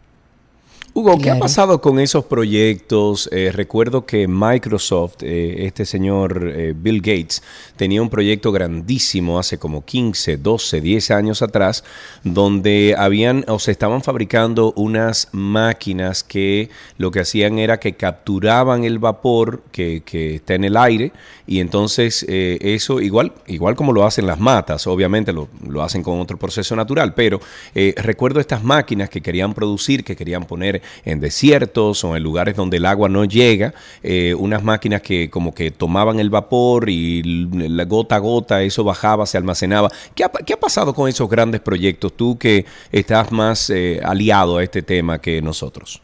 Hay una serie de tecnologías como la que tú mencionas, eh, desalación de agua de mar, tratamiento de las aguas residuales para regresarlas al consumo humano. Es decir, la humanidad ha avanzado de forma importante en el tipo de soluciones. Pero sin embargo, eh, dejen darles mi opinión particular. Esta idea de tener nuevas tecnologías y más tecnologías nos aleja de la premisa básica de que el agua es limitada y claro. que tenemos que aprender a vivir con el agua que tenemos y tenemos que adecuar nuestra forma de vivir a esa cantidad de agua que tenemos. Las tecnologías nos van a ayudar a ampliar un poco esa capacidad o esa cantidad de agua y nos van a ayudar a hacerlas reciclables. Les pongo un ejemplo muy tangible. Singapur, por ejemplo, es un país que tiene muy poca agua y ellos han decidido como política de Estado, de seguridad nacional, vivir solo con el agua que tienen. Entonces ellos, el agua que sale de los baños, que sale de desecho, la tratan, la limpian, la depositan en una serie de lagunas y regresa al ciclo, es decir, le dan 360 grados de vuelta al agua. Claro. Y yo creo que esa idea es la que debemos mantener en todos los lugares donde vivimos. ¿Es posible? Sí, existe la tecnología. Y lo que tenemos que hacer es adecuar nuestras prácticas, nuestras políticas, nuestra cultura a vivir con eso. Hugo, eh, ¿qué pasaría si no accionamos ahora con este tema del agua? La humanidad enfrenta retos de, retos ambientales que no habíamos enfrentado eh, antes. El aumento de la población, el aumento de la producción, genuinos, necesarios, están aumentando la demanda por el agua. El cambio climático, eh, y si hablamos del Caribe y de Centroamérica, por ejemplo, es una de las regiones más proclives a desastres naturales por, por eventos eh, naturales extremos. Eh, entonces, la idea de llevar el agua a su mínima expresión es una idea que tiene crisis sociales asociadas, que tiene eh, impactos en la productividad de las empresas y que tiene impactos en el cotidiano. Recuerden, 2014, 2015, Sao Paulo estuvo a punto de quedarse sin agua y aquello era un caos. Ciudad del Cabo también. Y la gente tuvo que aceptar que había que llegar a la oficina sin bañarse porque, porque no había agua. Claro, porque hasta que no nos hace falta no nos damos cuenta de lo importante que es. Hablemos un poco de una presentación que tienen sobre retorno de la inversión en la restauración de cuencas. ¿Por dónde va esto? ¿A quién está dirigido? Asumo que al sector empresarial, pero danos detalles para aquellos que estén interesados. El evento va a llevarse a cabo el próximo viernes, mañana, de 9 a 11 de la mañana, en el JW Marriott. Eh, está dirigido al sector empresarial. Afortunadamente ya el cupo está cubierto, es decir, eh, todas las empresas que, iba, que, quieren participar ya se inscribieron. Eh, estaremos publicando resultados y compartiéndolo a través de nuestras redes sociales y de las páginas de los fondos de agua Santo Domingo y Yaca del Norte. Y el punto aquí es muy importante cuando fuimos a la escuela aprendimos que el ciclo del agua empieza en la parte alta de la montaña. Y hoy como que se nos ha olvidado. Abrimos el grifo, sale agua y decimos, bueno, esta agua viene del grifo. Pero realmente viene de más allá y viene de las cuencas. Eh, ayer, por ejemplo, hicimos un recorrido a una comunidad que se llama Limón de la Cuava en el río Güero. Y ahí nos dimos cuenta cómo las actividades de porcicultura y ganadería están teniendo un impacto negativo en el agua, que llega hasta Santo Domingo, quizá 40, 50 kilómetros más abajo pero que hay manera de resolverlo. Hay manera de trabajar con estos porcicultores, cambiando sus prácticas, con estos ganaderos que, que producen leche y que el impacto se va a ver 50 kilómetros más abajo. Es decir, el mensaje es, hay una conexión muy cercana entre lo que pasa en la cuenca, en la parte alta, en las pequeñas comunidades, y lo que pasa en Santo Domingo o en Santiago. Eh, ya que, bueno, tenemos que finalizar, pero ya que hablaste de, ese problema como tal, eh, ¿has podido o tu grupo de gente ha podido, Hugo, analizar el problema que tenemos de la contaminación de los acuíferos en la ciudad de Santo Domingo? Porque hay mucha gente que dice, no, yo lo que tengo es un pozo, de ahí saco mi agua, de ahí alimento, por ejemplo, el edificio, etcétera, pero no saben que ese pozo ya está contaminado por los acuíferos subterráneos que tiene la ciudad capital, que tiene Santo Domingo. ¿Han podido, podido ustedes llegar a algunas conclusiones? No, todavía no, y esa es una falla eh, que no es exclusiva de Santo Domingo, de la República Dominicana. A lo largo y ancho de América Latina tenemos falta de información de la situación de los acuíferos, que es una reserva importantísima, pero la Alianza Latinoamericana de Fondos de Agua, que es este acuerdo entre el Banco Interamericano de Desarrollo, la Fundación FEMSA eh, y The Nature Conservancy, ha estado trabajando con eh, fondos de agua en toda la región de América Latina, incluidos el Fondo de Agua de Santo Domingo y Yaque del Norte, para identificar cuáles son estos temas relevantes. Y claramente el tema de acuíferos en, eh, en Centroamérica, en la República Dominicana, es un tema que está latente, que es palpable y que, como tú dices, todavía no ha tenido una respuesta sistemática eh, de la ciencia ni de las autoridades. Muy bien, muchísimas gracias Hugo. Alberto Contreras estuvo con nosotros, es el director de América Latina y el Caribe de la Alianza Latinoamericana de Fondos de Agua. Hay un evento muy chévere, mañana viernes ya está a capacidad, pero usted puede entrar a... Mm, eh, esto va dirigido al sector empresarial, pero usted puede entrar a Fondo Agua Santo Domingo y a Fondo Agua Yaque del Norte. Estas son dos eh, diferentes eh, eh, direcciones que hay para la página web Fondo Agua Santo Domingo y Fondo Agua Yaque del Norte. Ahí son los enlaces en donde pueden conocer un poquito más sobre este evento. Hasta aquí, segmento verde en 12.2.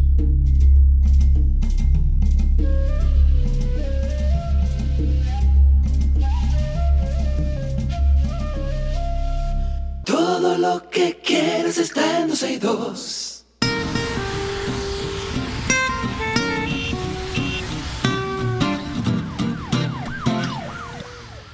Ya estamos en tránsito y circo aquí en 12 y 2 cuando es la 1 y 51 de la tarde. Comiencen a llamar, cuéntenos cómo está la calle, cómo está el circo, qué se está eh, respirando ahí en, en los rincones de nuestras calles en República Dominicana, en Santo Domingo.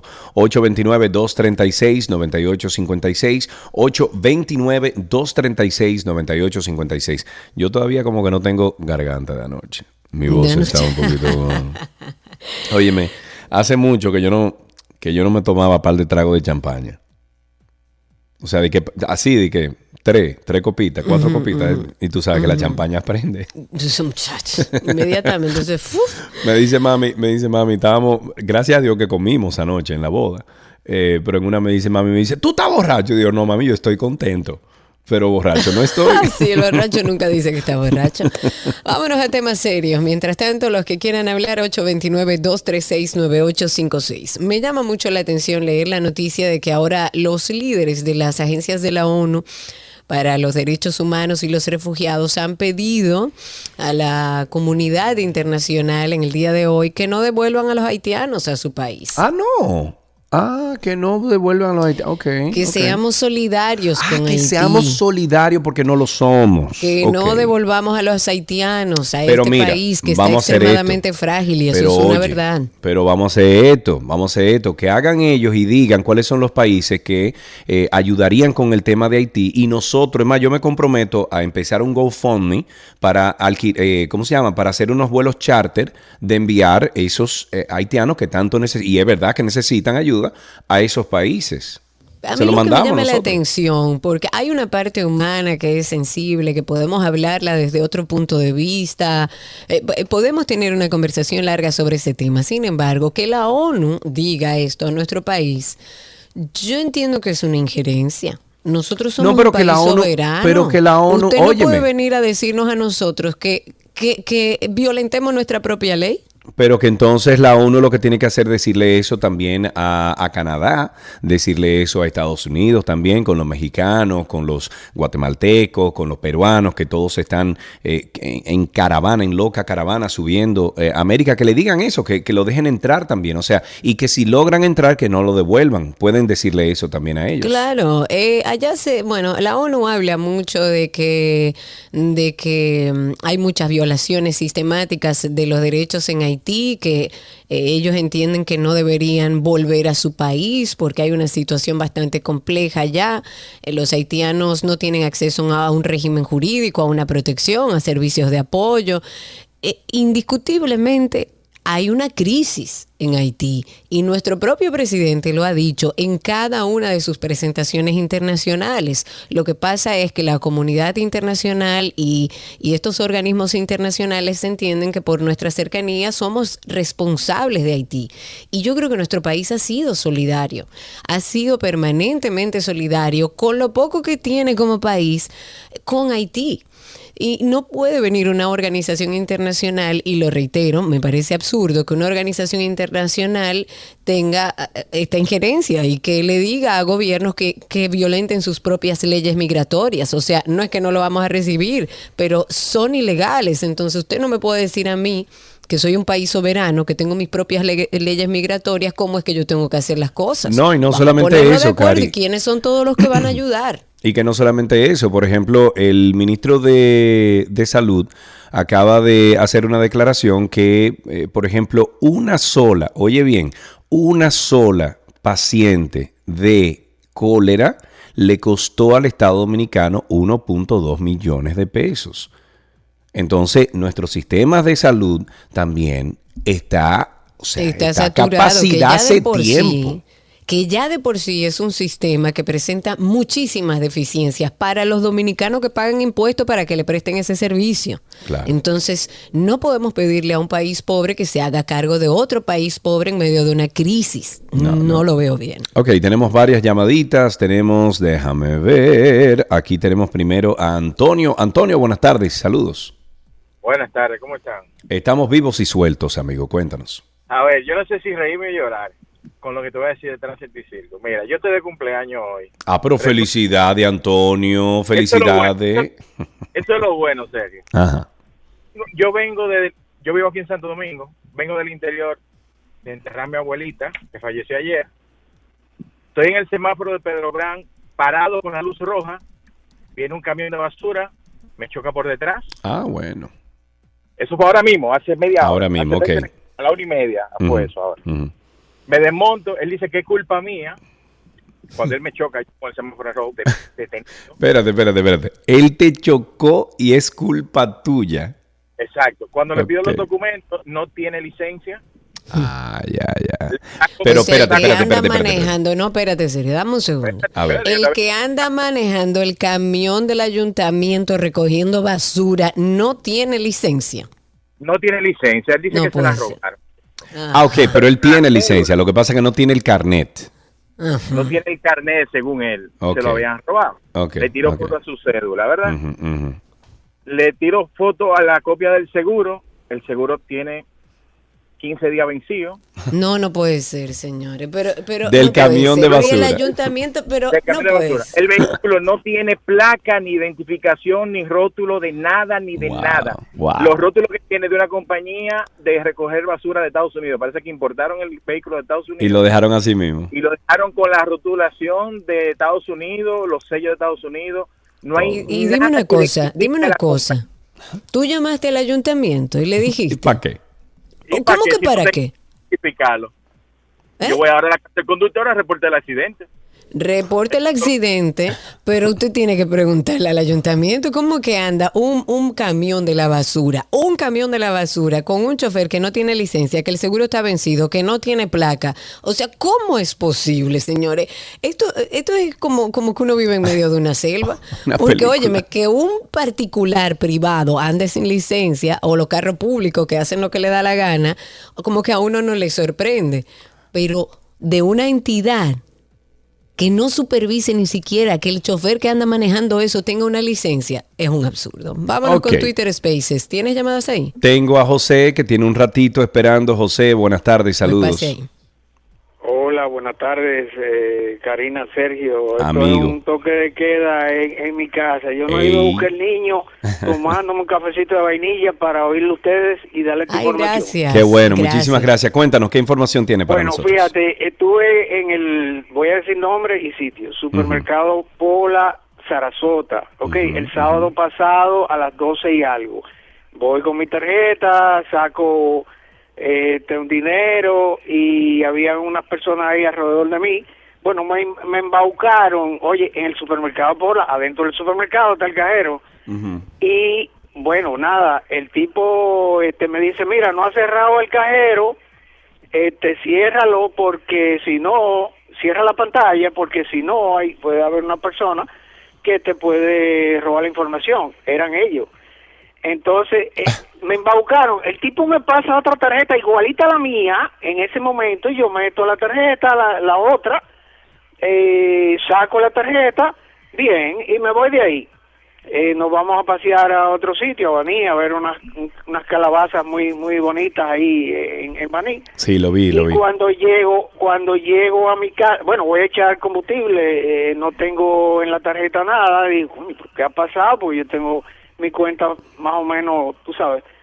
Pues vi que habían hecho un retiro de 8.300 pesos, que era lo que me quedaba en la cuenta de, de, de, débito, una tarjeta de débito, estamos hablando.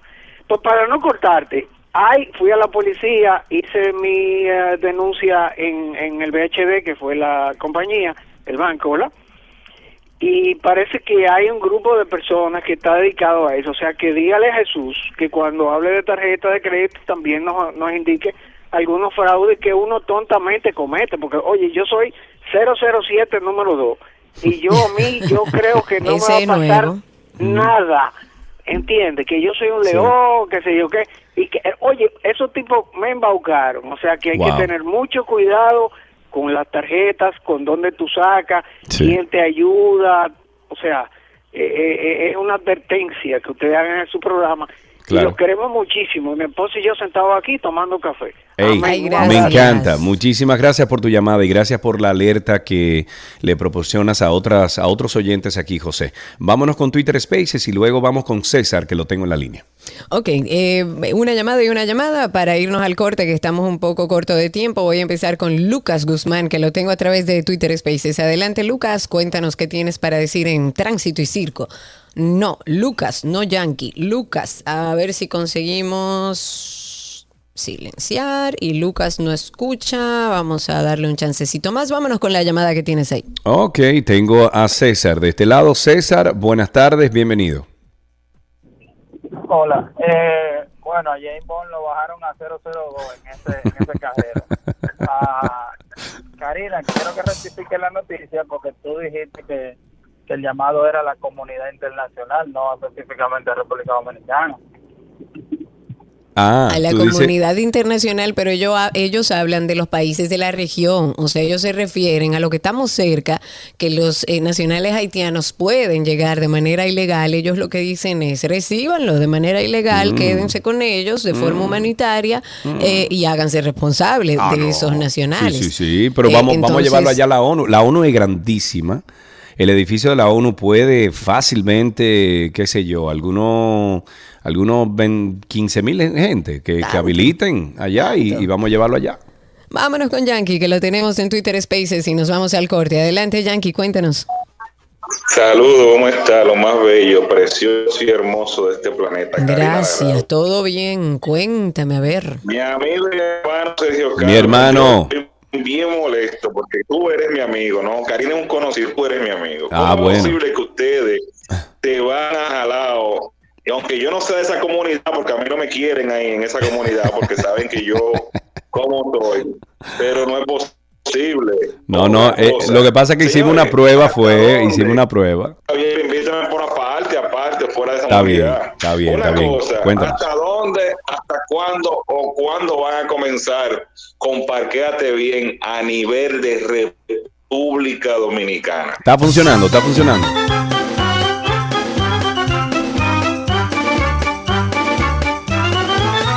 Estamos en tránsito y circo. Vamos a levantar algunas intervenciones más al 829-236-9856. Ok, aquí tenemos entonces a Pablo en la línea. Buenas tardes, Pablo. Gracias por tu llamada. Buenas tardes, Pablillo de este lado. Sergio, Pablillo, Karina, cuéntame. ¿Cómo se siente? Hola, bien.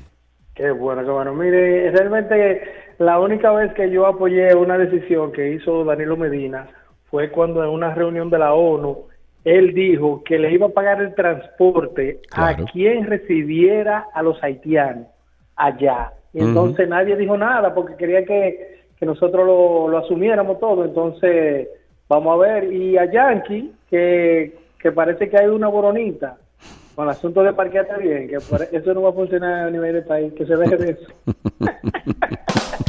Ok, gracias. Vámonos a Twitter Spaces. Vamos a ver, Lucas, si ahora podemos abrir tu micrófono y escucharte. Adelante, cuéntanos.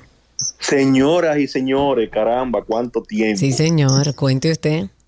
Señores, miren, mi querido banco con el cual yo trabajo toda la vida me ofrece una plataforma, una aplicación, la cual comete un error y el banco rectifica, increíble, todo perfecto, me sugiere ir a donde mi oficial de cuenta, la cual voy muy diligentemente, todo resuelto. Pero ese error, ese error genera una comisión de 100 pesitos. El banco dice que esos 100 pesitos no son de él, que son del Banco Central. ¿Cómo Y así? que, y- y que el Banco Central no los regresa. Pero espérate. Pero mi oficial de cuenta me confiesa que ese error pasa miles de veces al día. Oh. Ajá. Pero espérate, pero esos 100 pesos te lo debitan a ti. Se lo debitan a tu cuenta. Pero porque si fue un er- pero si, si eso fue un error del banco, el banco no puede cobrarte ni cargarte Oye, esos 100 Esperancita, pesos. oye, Bueno, oye. Entonces el banco, el, banco, el banco genera esa comisión, pero que no le pertenece a ella, pertenece al Banco Central, que no regresa. Pero es que ni el Banco Central ni ningún banco privado puede cobrarle 100 pesos por un error que cometió el banco. Es que Bueno, no, pues es que la, la- no, no, no, es que el, el- el cargo se genera de parte del Banreserva, no del banco privado. De parte del Banco Central, tú quieres Del, decir. del banco central, exactamente. No es Pero así, es que a mí no me pueden cobrar por esa transacción, ya no está. Ya no Eh. A, mí, no- eh, a mí no me pueden cobrar por esa transacción si fue un error del banco, el Banco Central tiene que arreglar eso. Imagínese usted, ahora me voy a poner yo a fijar en eso.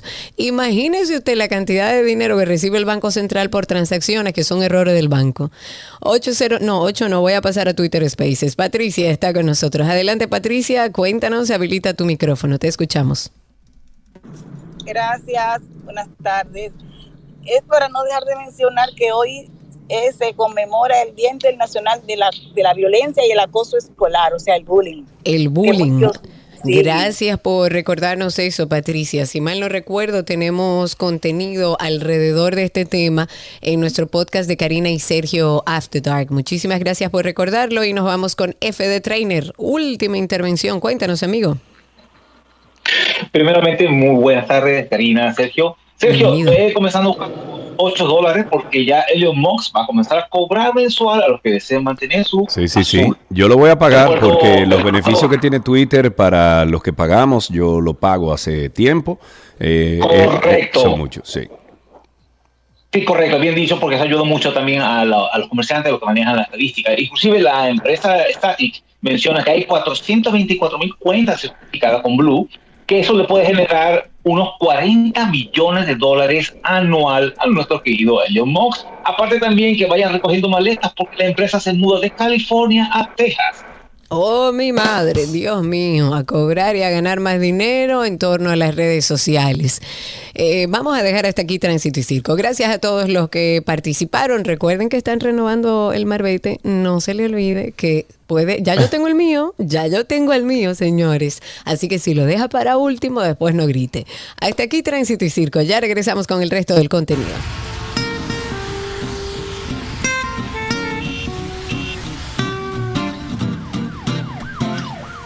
Todo lo que quieres está en 12 y 2. Let's go. Let's go now.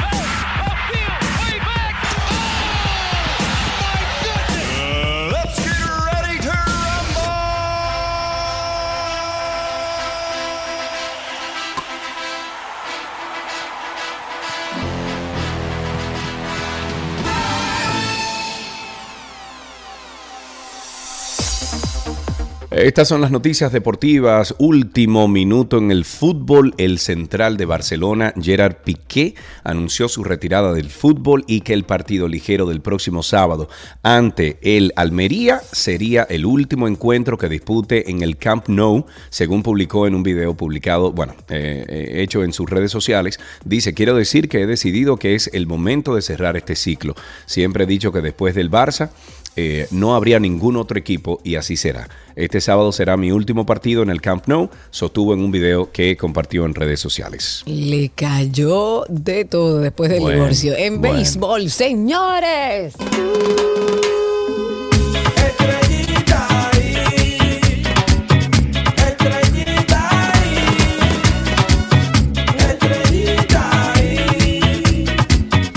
La mejor canción de cualquier equipo que haya existido. Las Estrellas Orientales aumentaron a tres su racha de victorias al derrotar este miércoles 5-4 a los Leones del Escogido en un partido celebrado en el Estadio Quisqueya Juan Marichal correspondiente al torneo que eh, sabemos béisbol otoño-invernal de este año 2022-2023.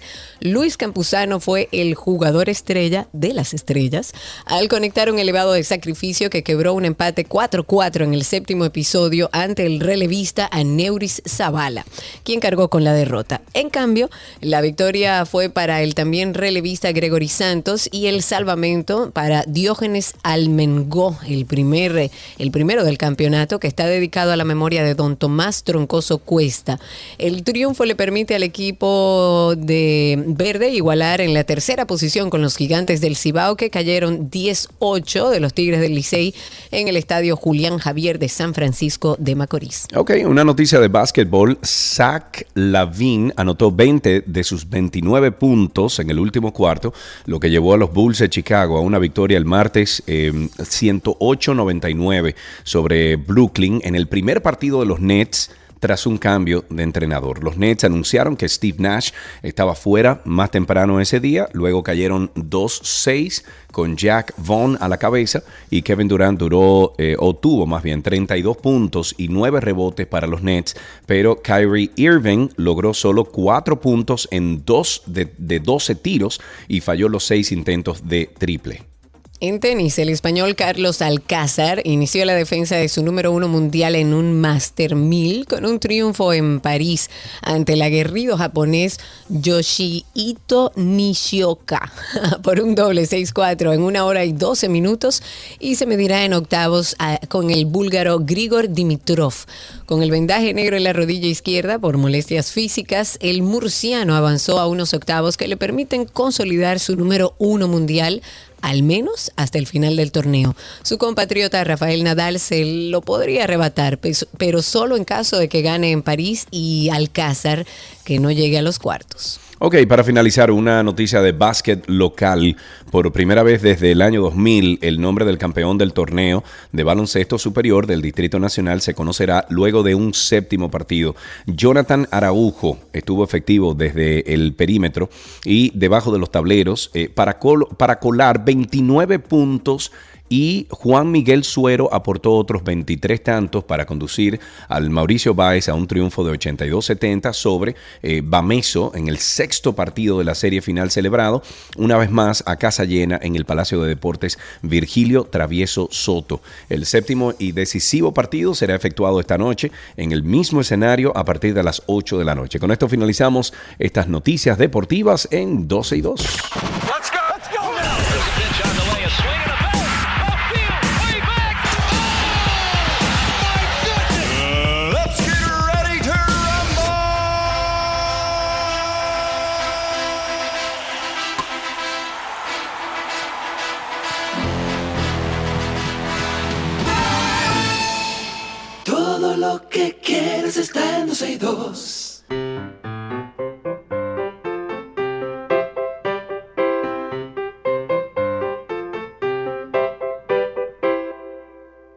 Siempre suena la cancioncita que le dice a nuestros niños que estamos esperando por sus llamadas y creo que tenemos a Alejandro en la línea. Vamos a ver, Alejandro, buenas tardes, ¿cómo estás? Hello. Hola Alejandro, ¿cómo estás? Muy bien. qué bueno, yo estoy bien, gracias a Dios también, con un poquito de frío aquí en Atlanta, pero todo muy bien. Alejandro, ¿qué edad tú tienes? ¿Cuántos años? Diez años. Diez años. ¿Fuiste al colegio esta mañana, papá? Sí, Ah, muy bien. ¿Y cómo te fue en el colegio esta mañana? me fue bien. ¿Te fue bien? ¿Qué hiciste con los amigos allá? No, eh, que estábamos lo de lo del mundial. Ajá. Entonces, entonces en la mañana nos pusimos a ir- el, el de cambiar lo- la, la, la pinturita del mundial. Ah, las postalitas. ¿Cuánto te Ah, faltan ya. para llenarlo? 55. Mira, pero yo te voy a llamar para que venga a mi casa con mi hijo a intercambiar algunas. Aquí- Yo estoy, en, yo, yo estoy en Santiago, en La Moraleja. Ah, en la ok. Moraleja, en Santiago. ¿Y cuál es tu equipo favorito? Eh, Portugal, la de, la, la de Portugal. Ah, o sea que tú eres fan de Ronaldo. Sí. Pero tú sabes que Messi es mejor. ¿Cómo que mejor? ¿Cómo que mejor? Ok, esta conversación podemos tenerla más detallada después. Mientras tanto, gracias. Tenemos regalitos para ti aquí en ¿Qué aprendiste hoy? ¿Cómo que mejor? Pero que ven acá, mejor? pues tú estás loca.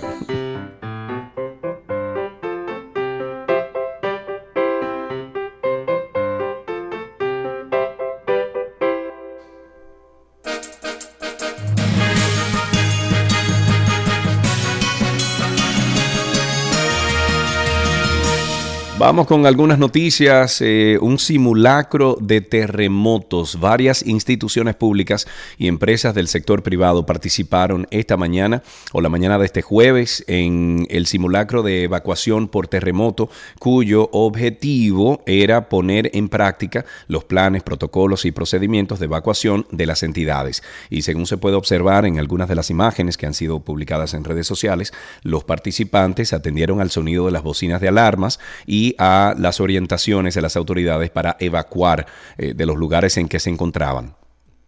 Antes de la próxima noticia, recordarles o anunciarle más bien, porque no lo habíamos compartido, que regresa la exposición Mami y Yo. Expo Mami y Yo se llama. Va a ser los días 12 y 13 de noviembre en San Vil. Esto es un evento bellísimo de nuestra querida Yadira, un evento familiar que va a tener un programa de shows artísticos, recreativos. Y si usted quiere pasar por ahí con sus hijos, la información está disponible en la cuenta de arroba mami y yo RD. Y oigan esta noticia, porque después de que uno habla que la ONU está diciendo que la situación del país en Haití, que, no, que se queden los países de la región con los indocumentados y demás, Haití donó alimentos a Venezuela.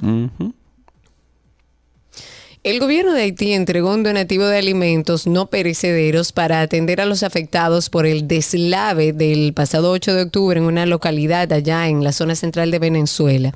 Y dice, en nombre del pueblo haitiano, el excelentísimo señor Leslie David, embajador de Haití, hace entrega de un donativo de alimentos no perecederos al señor Ernesto Villegas, ministro de Cultura, en, solida- en solidaridad con las poblaciones afectadas de tejerías. Eso es allá, por supuesto, en Venezuela.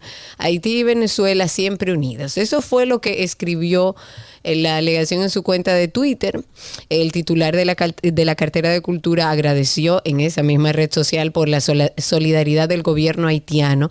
Y yo me pregunto, ¿cómo un pueblo, un país como Haití, que está viviendo una de sus peores épocas recientes, está haciendo donativos para otros países con mayor capacidad económica que ellos? Y se divertirá. Pam, pam, pam. Con esto finalizamos estas noticias actualizadas aquí en 12 y 2.